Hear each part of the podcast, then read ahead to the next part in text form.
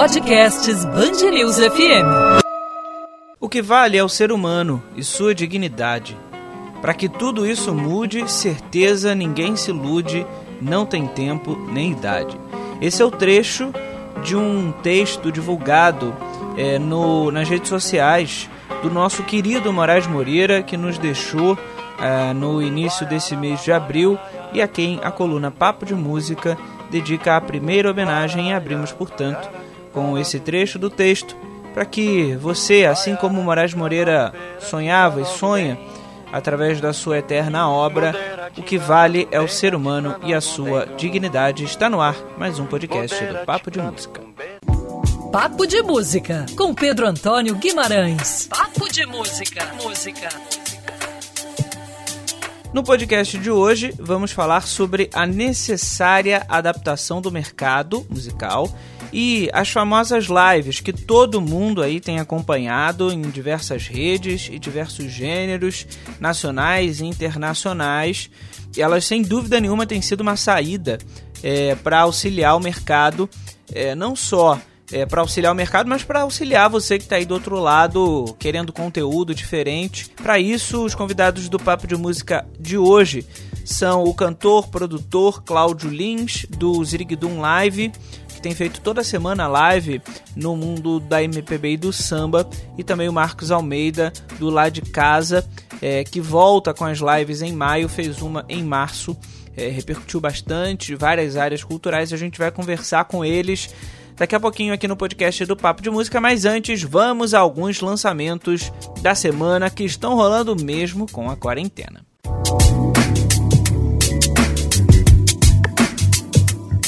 Eu destaco para a coluna de hoje o lançamento da cantora Elza Soares da versão é, de Carinhoso essa mesmo, composta por Pixinguinha, letrada por Braguinha, sucesso de 1917, que tá aí na sua mente, com certeza no seu coração, um sucesso muito icônico da música nacional, música é, que faz parte de diversas trilhas de filme, mundo afora. É, a arte desse trabalho, né, da capa desse disco, é, desse single, aliás, tem Pedro Hansen e o single Carioso de Elza Soares sai pela gravadora Deck. Parte feliz quando te ver. Elza entrega aí uma versão aos fãs com uma voz macia mas põe a pegada que tem sido uma característica da cantora nos últimos 10 anos de carreira, esse bip bop, esse ritmo, esse swing que tem por trás dessa canção é, um pouco mais sussurrada, não tão cantada, com a voz tão aberta como os usuários costumava fazer. O arranjo de cordas é de Felipe Ventura e, e Gabriel Aquino no violão e Jorge Elder no baixo completam aí essa versão. Serei feliz, bem feliz.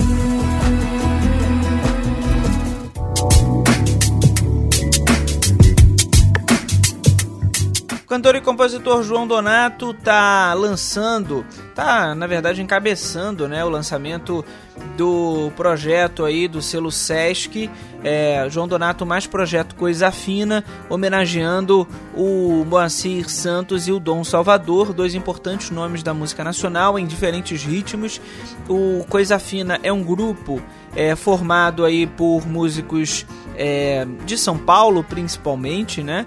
E tem o objetivo de homenagear o Moacir Santos, é, esse músico tão importante para o cancioneiro nacional. E o João Donato, é, com o seu piano elétrico e toda a sua categoria se junta aí a esses 20 músicos nesse trabalho muito importante que tem até quem sabe Bananeira, Cadê Joel, Emoriô, tá aí então registro feito a esse lançamento de João Donato, a música instrumental é, com força, é, o projeto Sesc, o selo Sesc, que tem essa característica de dar espaço ao cancioneiro da música instrumental, homenageando não só o Moacir Santos, como também o Dom Salvador, é, tem a, a, o selo aí, tem a preponderância da black music à moda brasileira.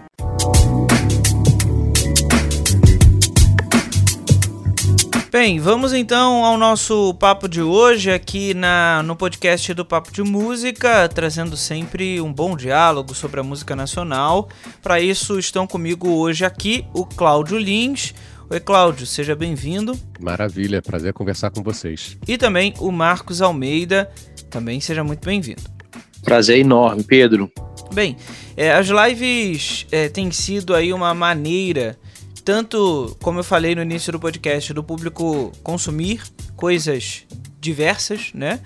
E também do mercado se manter. É, mandar um grande abraço para o João Marcelo Boscoli. Falava com ele é, e ele disse, né, acertadamente, o mercado, o gênero, a área cultural foi uma das primeiras a parar e deve ser uma das primeiras a voltar, né? Não sabemos quando é, mesmo após o término aí de isolamento social e quarentena, quando alguém vai querer ir num show de rock, né? Quando alguém vai querer ir num teatro, num cinema, enfim, é de fato um momento para a área se reinventar. Para isso, vou conversar e pedir aí a visão de vocês dois de como tem feito é, nos respectivos projetos, o Ziriguidum Live, que tem acontecido toda semana com Cláudio Lins, e também o Lá de Casa com o Marcos Almeida, que traz diversas formas. Cláudio, vamos começar com você, falando um pouquinho do Ziriguidum Live, é, como é que tem sido, o que, que você tem tido de retorno, como é que está esse projeto? Tem sido, obviamente, uma, uma experiência muito nova para todos nós. Não que a live já não existisse, ela já existia, mas eu percebo que a partir desse momento, pelo que a gente está passando, ela começa a se consolidar realmente como uma verdadeira, um verdadeiro instrumento de comunicação do artista com seu público. E eu tive essa ideia logo na primeira semana de, de confinamento, liguei para o Beto Feitosa, que é, que é o, o administrador do site Ziriguidum, e falei, Beto, me ajuda nisso e vamos tocar esse, esse, essa ideia de fazer um festival, de reunir todo mundo. Ele falou, ótimo, vamos lá, é, tá, tá valendo, tá valendo. Ele ficou muito empolgado e a gente saiu ligando para as pessoas e, e, e, deu no que deu. Cada semana a gente não sabia se o se ia fazer o festival, mas a gente está vendo que toda semana existe demanda para isso. A gente já está fechando a grade da semana que vem. E como você falou, muitos artistas novos, é, muitos artistas é, já consagrados. E o que mais deixou a gente feliz foi a possibilidade da gente trazer para esse universo da lives artistas que não conheciam essa, esse universo e que de alguma maneira ficaram é, à mercê, né? Então, por exemplo, a gente a gente trouxe o meu pai, o Ivan Lins, nunca tinha feito live, a Joyce Moreno. A gente conseguiu, a gente teve com a coisa das lives trazer artistas que estão afastados do público por outros motivos, mas que a live deu a oportunidade da gente assistir. Então a gente assistiu, por exemplo, a Célia Vaz, que é uma grande violonista e cantora, e que também estava tá, com dificuldade de conseguir público nas, nos, nas vias normais, e de repente, olha aí, ela fez uma live com 50 pessoas assistindo e foi uma, uma maravilha. A gente trouxe o Sérgio Santos, um grande cantor, compositor de Minas, que também pouca gente conhece, mas que já está aí há muito tempo.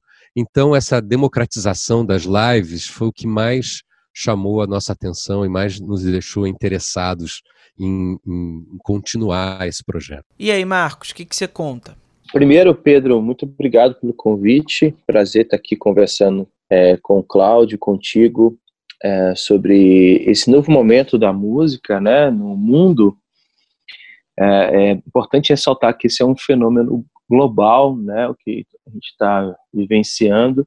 Como você ressalta, equipamentos de cultura logo se é, adiantaram para é, criar maneiras de conexão, de, de exibição do conteúdo, da música para os públicos diversos aí, né? Então, acho que o festival ele veio como ou os festivais, né? Eles vieram como uma solução meio que natural para quem já estava é, no mundo digital, né? No ambiente online, é, conversando com, com as suas plateias, com as suas audiências, né?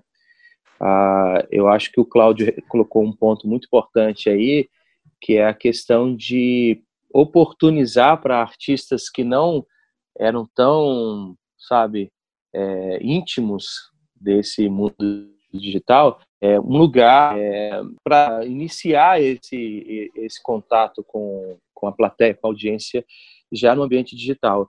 Eu acho legal ressaltar esse ponto, porque no meu caso, eu nasci no mundo já da, do, do MySpace, do Orkut, do Facebook.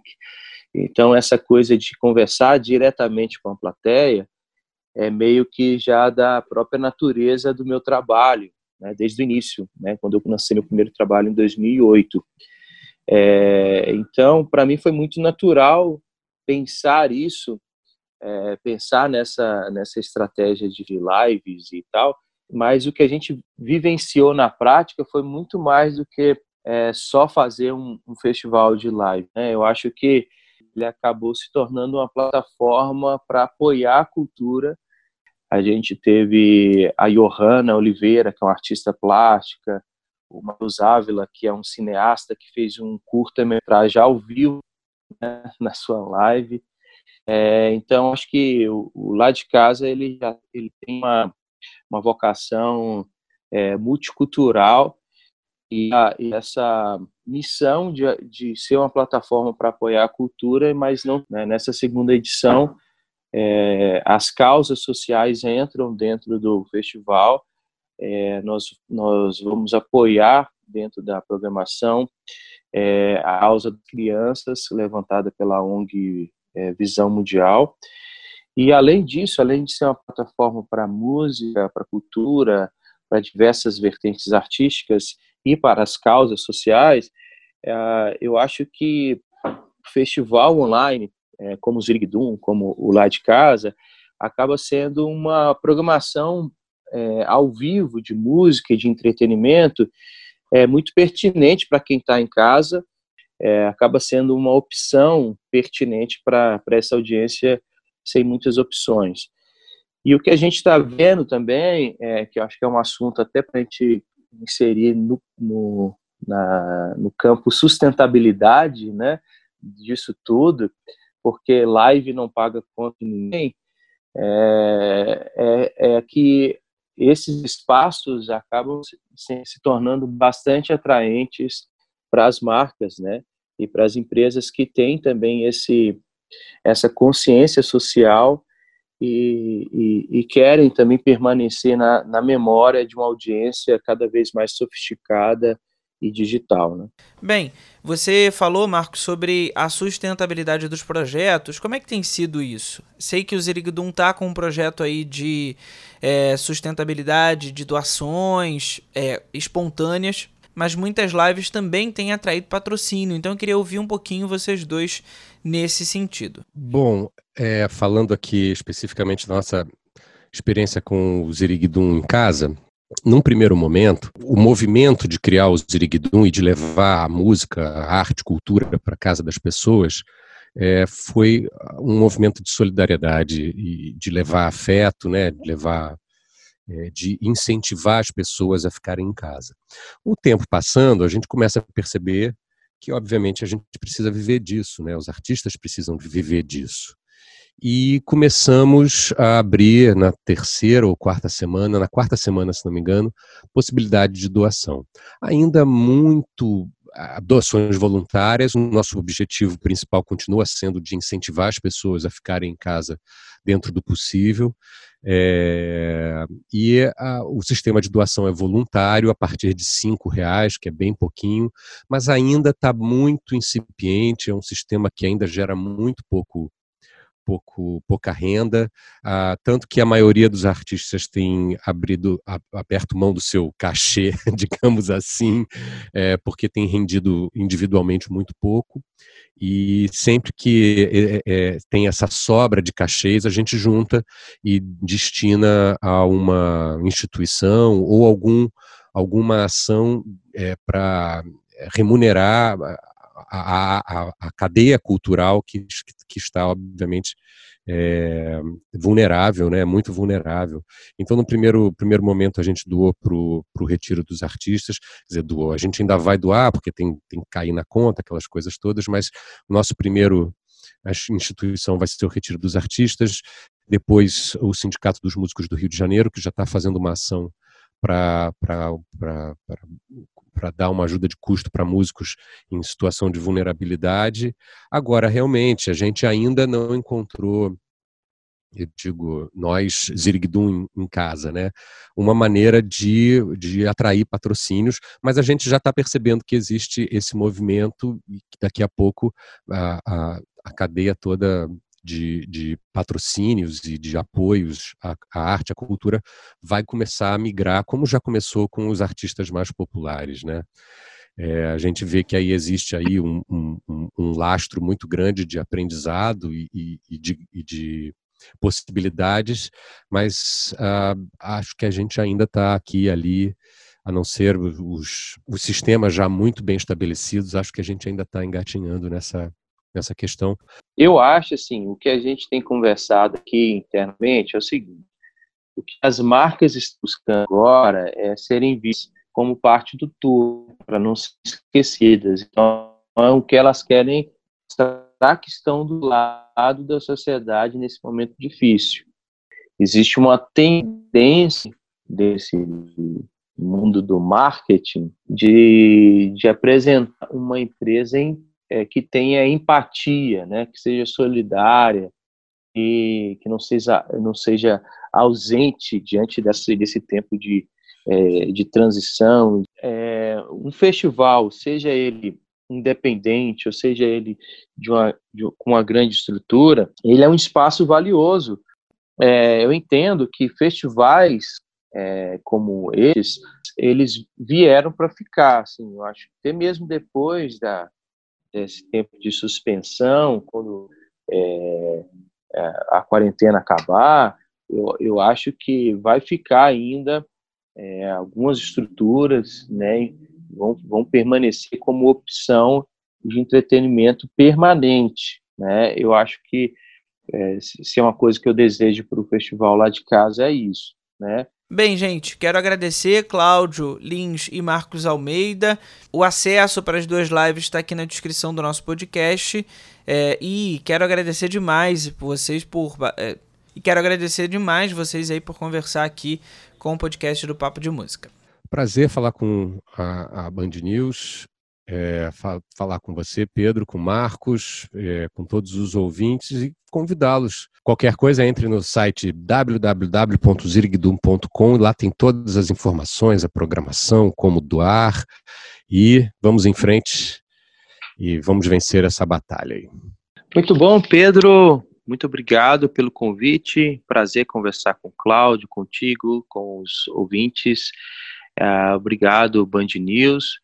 E é isso aí. Nós precisamos conversar, é, inventar, se renovar e às vezes ficar em silêncio para perceber o que que que, que isso significa, né? Perceber o propósito disso tudo. Tá ficando por aqui mais um podcast do Papo de Música, batendo esse papo aí sobre é, as lives, a música brasileira, como a gente pode se reinventar.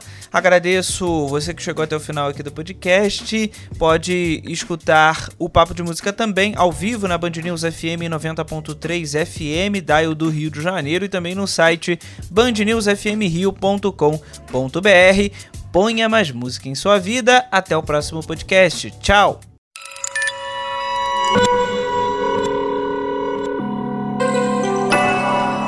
Podcasts Band News FM.